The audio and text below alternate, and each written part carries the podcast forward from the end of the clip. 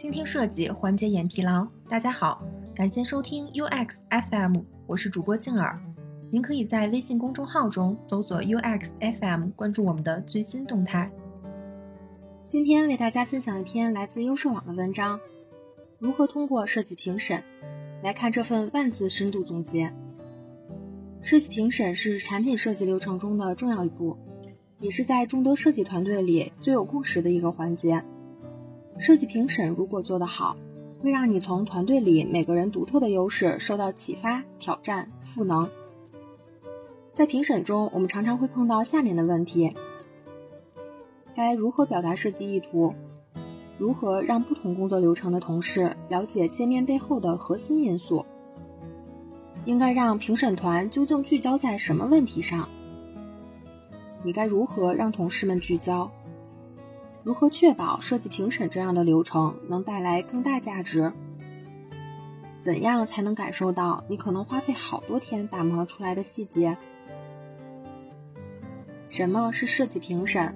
一、设计评审的定义：设计评审为评价设计满足质量要求的能力，识别问题及提出解决办法，从可靠性的角度按事先确定的设计评审表进行。是一种可用性测查工具，目的是及时发现设计中潜在的缺陷，加速设计的成熟，降低决策风险。二、设计评审的三大方法。设计评审涉及到数种可用性测查方法，且每一种的方法的运用因评审成员而异，因评审目的而异。常见的设计评审方法有协助启发式评估。这里为什么是协作启发式评估，而不是启发式评估？因为启发式评估主要有几名交互专家以角色扮演的方式来完成设置的任务，给出评估结果。优点是成本低、快捷，缺点也显而易见：一是交互专家团队中不一定有或者很少；二是可用性问题意见一致率很低，并不能很明确的指出为什么这是一个体验问题。有很多个人因素的主观见解。协作启发式评估不需要交互专家，可以是用户、测试、设计、产品、运营、商务等等，只要愿意参与测试就可以。协作启发式评估以小组为单位，根据整理的一套可用性原则表单来排查问题，能够很好的整合出更多的问题，而且更准确。独立设计准则。独立设计准则是通常以群组对话的形式对进行中的设计加以分析，以决策设计方案是否达成目标、体验友好的一种评估方法。专家评审，专家评审主要是进行充分的启发式评估，验证设计方案是否遵循设计准则，是否违反常见的可用性原则，是否违背认知心理学及人机交互等与可用性有关的原则。是否与评审专家在该领域的专业知识、工作经验相悖等？正因为要强调以往工作经验和专业知识，所以这一评审方法才被称为专家评审。三、设计评审的价值，在很多非设计专业同事的眼中，设计评审的意义就是确认现有的设计是否为大家接受，给设计挑毛病。这其实是一个非常错误的观念。正确的设计评审可以帮助团队实现产品目标。帮助设计师发现更优的设计思路。总的来说，设计评审的价值可以有四方面：审核设计目标、挖掘设计亮点、共享资源信息、激发灵感潜力。审核设计目标，设计评审可以帮助设计师确认当前设计思路是否能够实现产品目标，是否存在设计思路与产品目标偏离状况，是否达标设计原则，提升设计的质量。挖掘设计亮点，设计评审可以帮助设计师确认当前设计中哪些部分是非常有效的，哪些部分是有问题的和导致问题的原因。共享资源信息，设计评审中来自不同专业角度的反馈可以给设计师提供新的视野。在一个设计问题中遇见瓶颈时，可以求助其他成员，然后帮助设计师冲破设计中遇到的障碍，不限形式，从视觉交互效果到品牌形象。保证团队整体设计的一致性，而且可以提升与不同职能的成员的协作性，激发灵感潜力。设计评审中的反馈还可以帮助设计师充分了解自己做的设计方案，在后续的设计还有哪些潜力可以挖掘。激发灵感，产生更多想法，发现更多更优的设计思路。设计评审的拆解，首先想给大家明确一下，设计评审在产品研发各个环节中所处的位置。一般的产品研发大致可以分为五个流程：项目启动、需求分析、产品设计、开发上线、版本迭代。我们把流程分解后，我们今天主要说项目中期的设计评审。此环节在产品设计之后、开发上线之前，属于一个很重要的环节。此环节是确定设计方案移交开发中间环节，一旦有设计或者需求疏漏，会产生严重 bug 和返工的情况。因此，看上去细小的一个环节，其实经常会困扰着我们。如果刚开始没有将产品开发环节进行整体的梳理，那么在你的设计过程中，评审出问题会导致整体项目的延期。为了让大家能够对设计评审有更深的理解，我将评审进行系统的拆解，结合实际案例，能够让大家掌握高效通过评审的流程。高效评审的前提。在讲干货之前，想跟大家普及几个知识点，让评审经验少的同学可以更好消化后面的干货。一、设计评审的周期，针对 UI 的设计评审，应当在整个产品设计与研发过程中开展，或者至少以定期的方式，每周甚至每日开展。这么做可以让产品设计可控，尤其在设计需要进行多次迭代的敏捷或者精益产品流程中。在介绍完周期后，先明确下评审的原则。二、设计评审的原则，在每次设计评审前建立清晰的原则，而不是规矩，至关重要。与规矩不同，原则不是教条式和限制式的，而是帮助每个人对焦期望，并允许进行自由形式的讨论，表示尊重。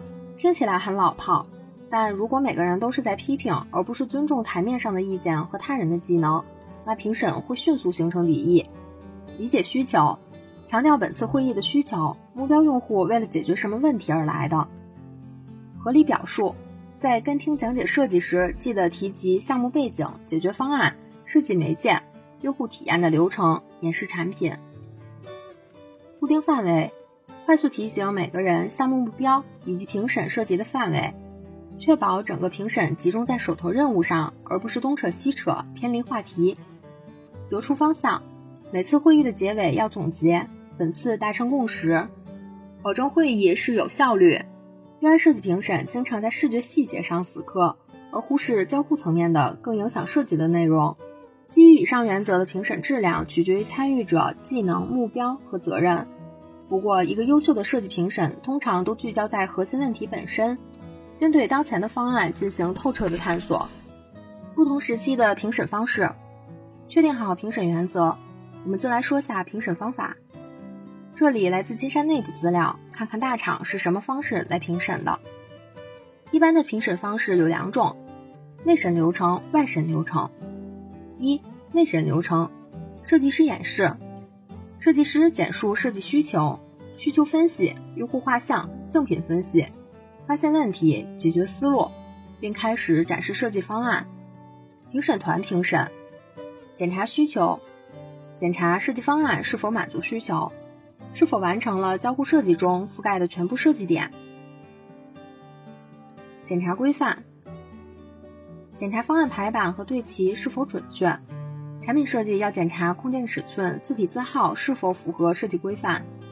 运营设计要检查字体字号是否符合运营设计规范。阅读顺序。产品设计检查方案的使用顺序是否符合产品使用流程及用户预期；运营设计检查阅读顺序是否满足运营引导用户阅读的需求；视觉表达评估设计创意是否有服务于设计目标；视觉表达手法是否处理到位。内审标准，内审过程中，评审团针对上述四个方面考制设计方案的表现，并给出修改意见。设计师需要综合考虑设计需求、评审标准以及设计计划，做出后续的修改。需要注意的是，设计师需要在这个阶段尽力维护设计计划。原则上，不建议设计师频繁变更设计计划。这就需要设计师更好的沟通、更强的设计功底和更高的工作效率。设计计划变更，当方案未能通过评审，设计师需要做出修改时，需要在会后评估工作量。当工作量控制在半天之内时，设计师需要自行消化当天工作量，积极组织下一轮评审，确保设计计划不受影响。当修改工作量大于半天或多轮内审不通过，设计师需要与合作方以及设计总监沟通评估是否需要变更设计计划，延期完成。在没有特殊情况下，不建议设计师延期。外审流程，外审给了整个项目团队从高保真原型的角度重新审视项目的机会。这个时候，一些必要的调整能够大大降低产品投放市场后的风险。但是需要注意的是，外审阶段原则上不讨论设计专业方面的问题，只检查方案是否符合产品设计需求。当产生设计修改和需求变更时，设计团队负责人需要把控设计计划，并控制设计成本。设计师演示，设计师简述设计需求、需求分析、用户画像、竞品分析。发现问题，解决思路，并开始展示设计方案。评审团评审，外审人员会加入一至两名前后端技术人员、市场运营相关人员，审视整体的需求是否符合业务诉求。外审标准，外审过程中，评审团、项目负责人、UEC 设计经理、设计总监会根据高保真原型设计方案审视整个需求。评审团会对设计方案中不符合需求的部分给出反馈。会议结束后，设计师收集反馈，发送给参会人员，并做出设计修改，发起第二轮外审。当评审团认为方案已符合产品设计预期时，可结束外审。设计师着手准备设计文档和图像资源规范，交付研发运营团队。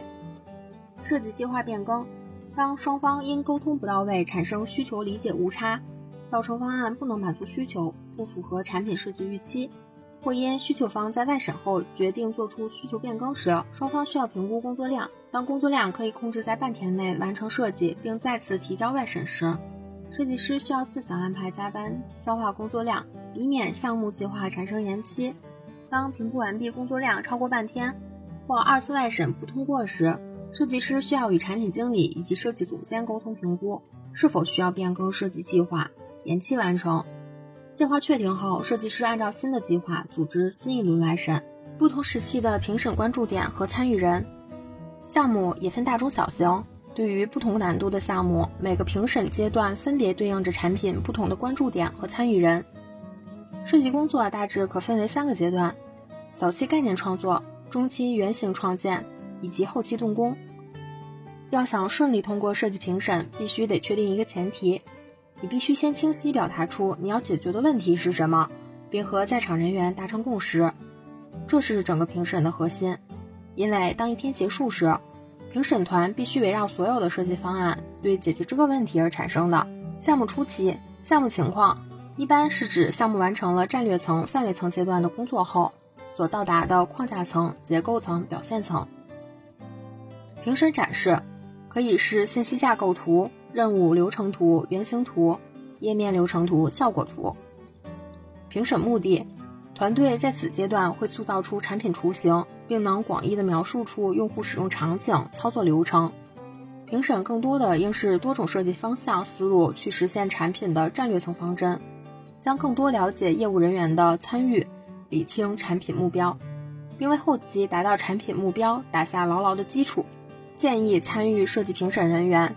推荐方案设计专家、业务专家、产品专家加技术专家。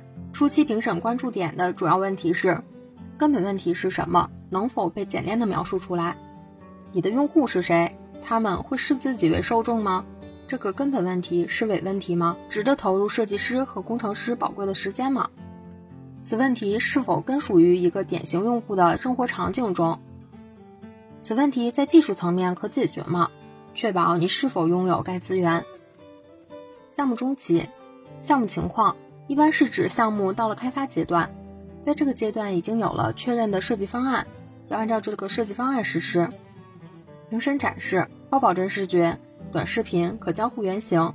评审目的是关于现有方案中的优点和欠缺的考量，在优点方向是否还有更多延伸性和亮点？在欠缺方面，虽然在定稿前就已经知晓。但是否在项目的建设中了解了更多现实开发情况下，能够有足够的时间把欠缺解决。总之，在这个阶段的审核，已经从多个设计方案思路的筛选，互注到现有确定的设计方案中去开展设计思路的延伸。优胜劣汰，使方案变得更有潜力。建议参与设计评审人员推荐方案：UE/UI/ID 设计负责人加产品经理加业务经理加技术经理加前端负责人加后台负责人。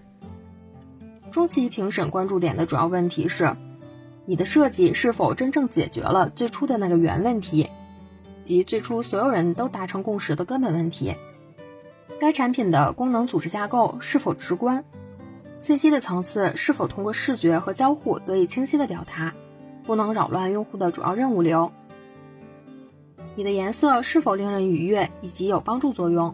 是否有通过网格布局来引导视觉浏览？以及文本尺寸是否可读？动效设计是否支持信息架构，能够指导用户完成任务流，并符合你的品牌特征？你所使用的 UI 控件是否符合平台规范？你是否过度使用了某些流行元素，比如卡片设计，仅仅是因为很多 App 都这么做了？一个新用户能否用一句话说清这 App 是干什么的？它能否顺利完成主要任务流？该方案所带来的利益是此方案所独有的吗？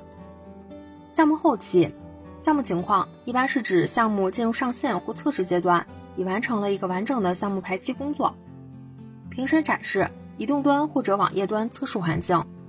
评审目的，此刻的设计审核更多面向的是精益求精，打磨产品细节，利用可用性原则或者遵循 SUS 系统可用性量表去判断设计方案落地过程中。是否存在可用性问题，并对各个设计方向、交互、视觉体验提出可迭代性、建设性的迭代设计方案。项目进入上线或者测试阶段，已完成了一个完整的项目排期工作。评审人员应在各个平台、各个设备上对功能及数据进行全方位的审查，寻找出任何可能有损于用户体验的部分。建议参与设计评审人员推荐方案、设计负责人加设计师加产品经理。最终实现效果评审关注点的主要问题是：工程师是否按标注还原了设计稿？所有交互行为、交互动画、视觉都按期实现了？是否有无意的疏忽导致了体验不完美？产品的内容文案是否清晰有用？未经雕琢的文案会使用户感到困惑？你的品牌特征是否得以展现？用户能否轻易区分开你的产品与竞品？不同语言的访问体验如何？该产品在各平台、各设备上适配的怎样？有没有狂弹通知？是否支持横屏？一个好产品应当通过设计展现品牌动人的一面，而且能传达出其缔造者的专业度和用心程度。解决效力应足够强大到覆盖所有目标用户。最终，其核心问题解决方案以及执行力都应该在这一款产品中表现得淋漓尽致。最后总结了一个人物模型。帮助大家清晰地理解不同时期需要参与的评审人员。设计评审的高效流程。那了解了这么多设计评审相关的知识，如何能高效通过设计评审是关键。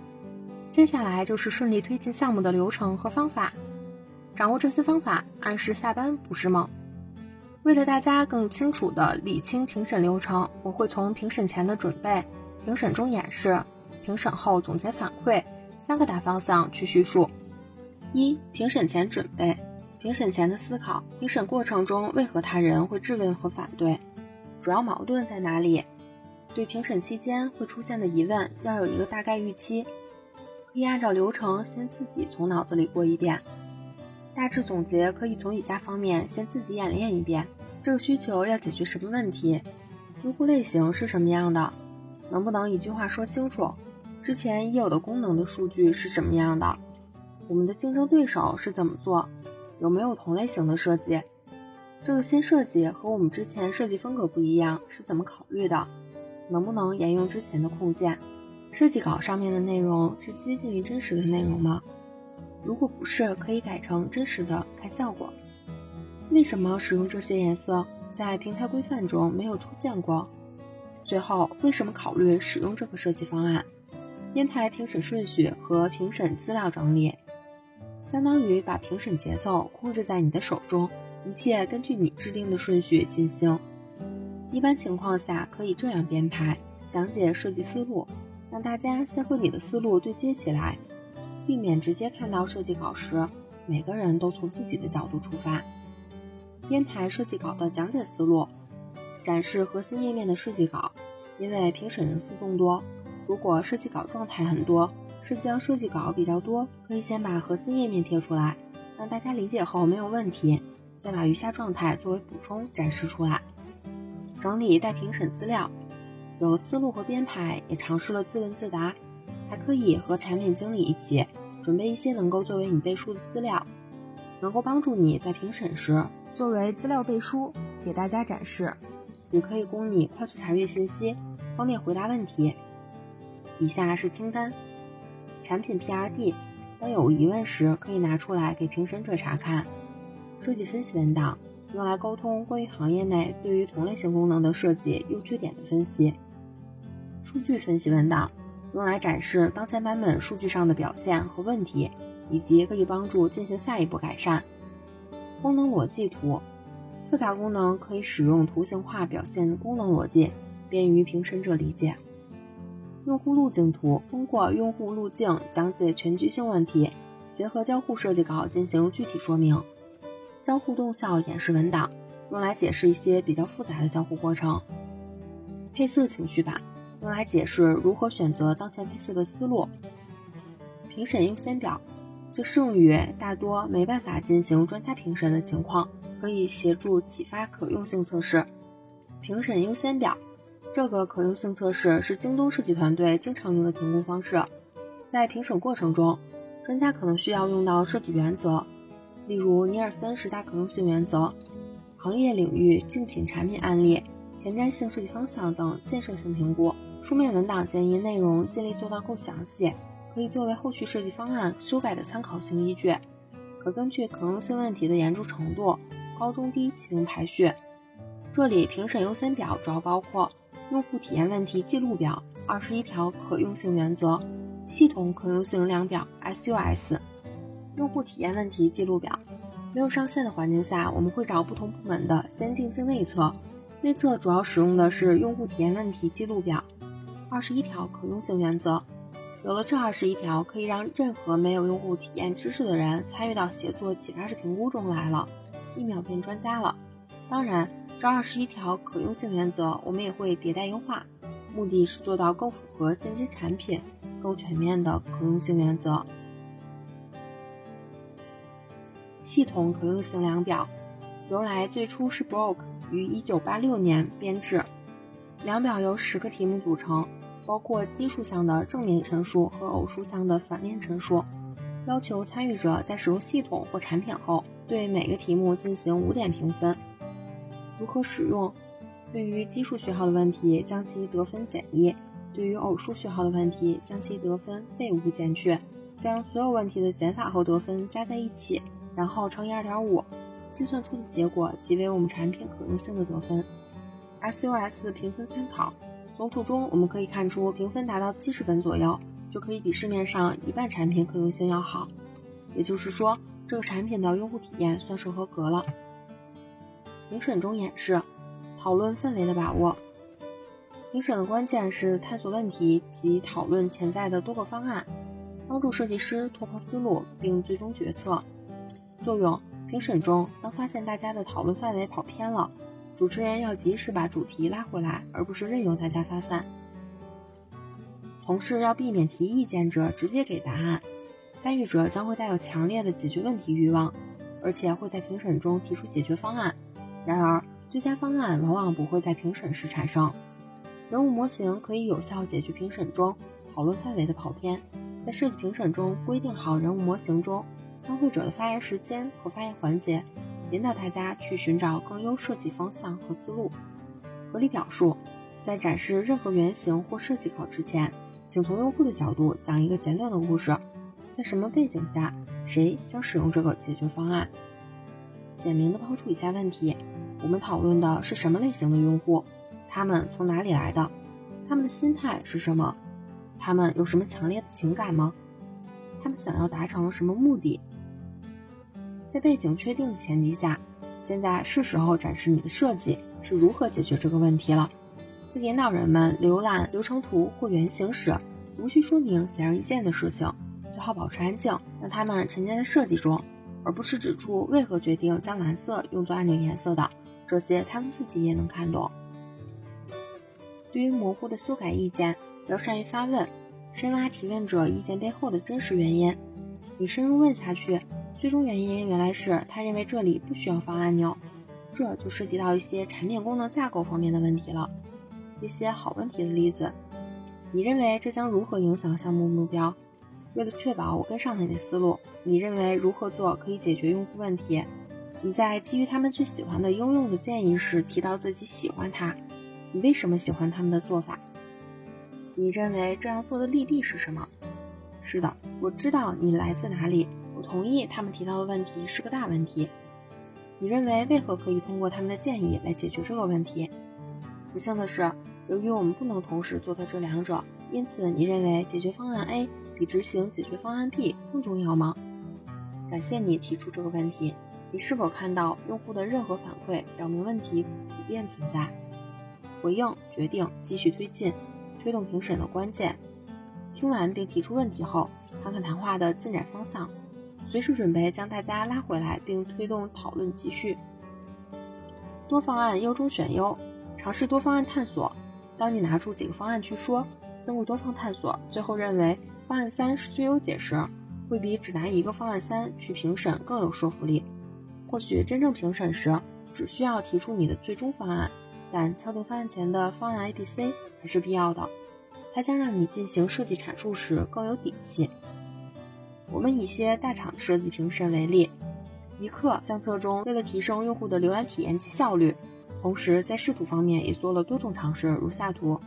最终选择原因基于用户使用诉求和对相册产品的调研，选择了保持相册内容的比例统一，但对可动的 Live Photo 及视频内容进行突出放大展示，并默认进行播放。这样既满足了效率问题，又让浏览体验更有节奏感，同时也兼顾了开发成本。飞猪的风格探索，从四十个字体版或者更多版本中找到最优一版。网易公开课改版的评论区设计，展示形式上，这次的改版选择了平铺式，即不区分子母评论关系，无论是对动态、对于评论的评论，都视为评级的评论。底层依据助力设计阐述。在你进行设计阐述时，不是依靠口才和随机应变来处理各种质疑和反对，而是用扎实的底层依据来让所有人闭嘴。何为底层依据？即你为产品中后期的设计而进行的前期调研、竞品分析、用户建模等一系列围绕产品目标产出的数据，言之有物，拿出证据，让设计阐述有理有据。这里建议设计师去多看一下《人人都是产品经理》。大厂的公众号会学习到很多改版思路和话术，筛选合理需求。我们必须了解评审的意义所在，即求同存异取优，曝光问题，吸取意见，完善产品。求同是大方向，最终目的是选取一个对内符合团队成员预期和能力，对外能够解决用户实际问题的优秀设计方案。存异是了解各个部门成员对于设计方案的疑问。了解并耐心听完，才能收获真正对产品有价值的提议。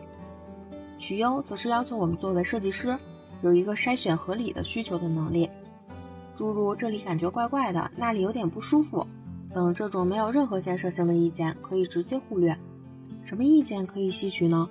一种是考虑到自身资源不能完成的指标或者优先级较弱的需求，这里的动效过于复杂，技术实现难度大，时间成本高。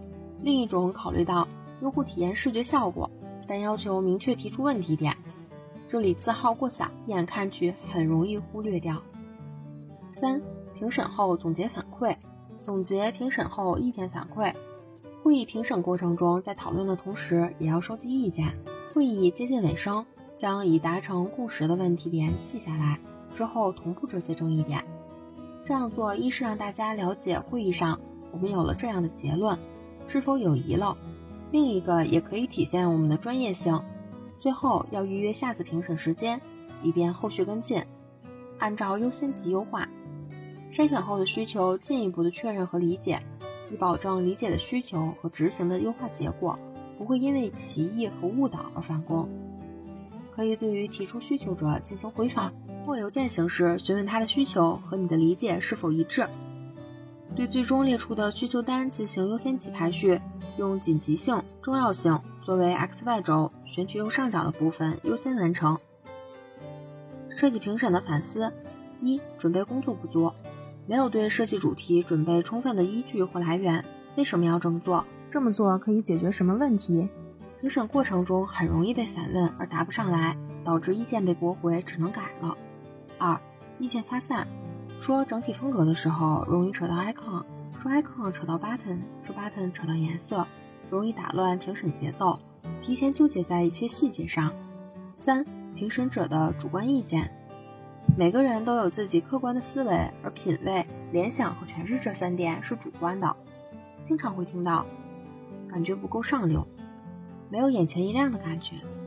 这个颜色我喜欢，不过能再调亮一点吗？等等。每个人有每个人的审美观，萝卜青菜各有所爱。四、缺少会议总结，评审过程中的问题没有得到一个梳理，郁闷中收集了一堆的意见反馈，后面也没有一个问题点跟进，只是默默的改。下次评审时间不确定，定稿时间遥遥无期。五、传达限制条件不完整，每个设计师负责的具体业务不一样，别人对这些限制条件的具体了解程度。也不会有你来的深入，所以在评审会议上，他们可能会从更理想化的角度出发思考，给出和限制条件矛盾的思路、建议与解决方案。所以，讲解自己的设计方案之前，也应当提前和项目组沟通清楚细节，把这些业务技术上的冲突点清晰全面地描述给团队其他设计师，比如描述限制条件的根本原因，大家共同判断是否确实需要进行妥协。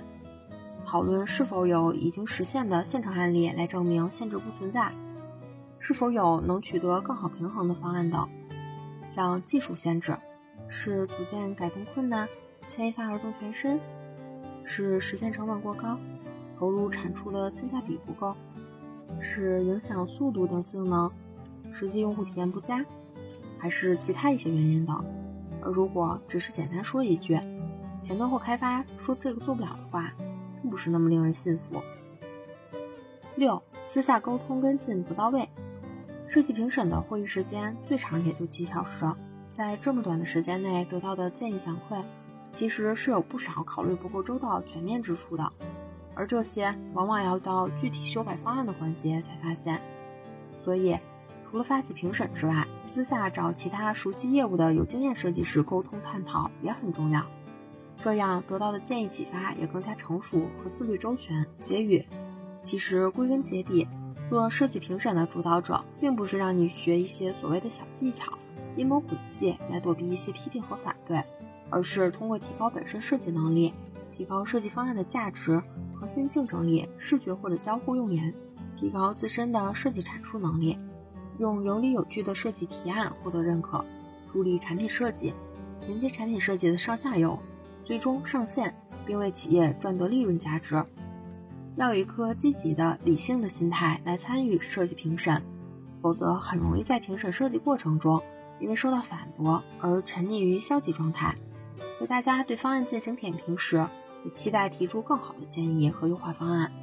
大家的初衷还是最后能真的为用户解决掉一些问题，更多的还是有个更好的产品体验。今天的内容就到这里了，让我们期待下期的精彩内容。您可以在播客的文稿中找到我们的联系方式，欢迎给我们投稿或者提出建议，让我们一起把节目做得更好。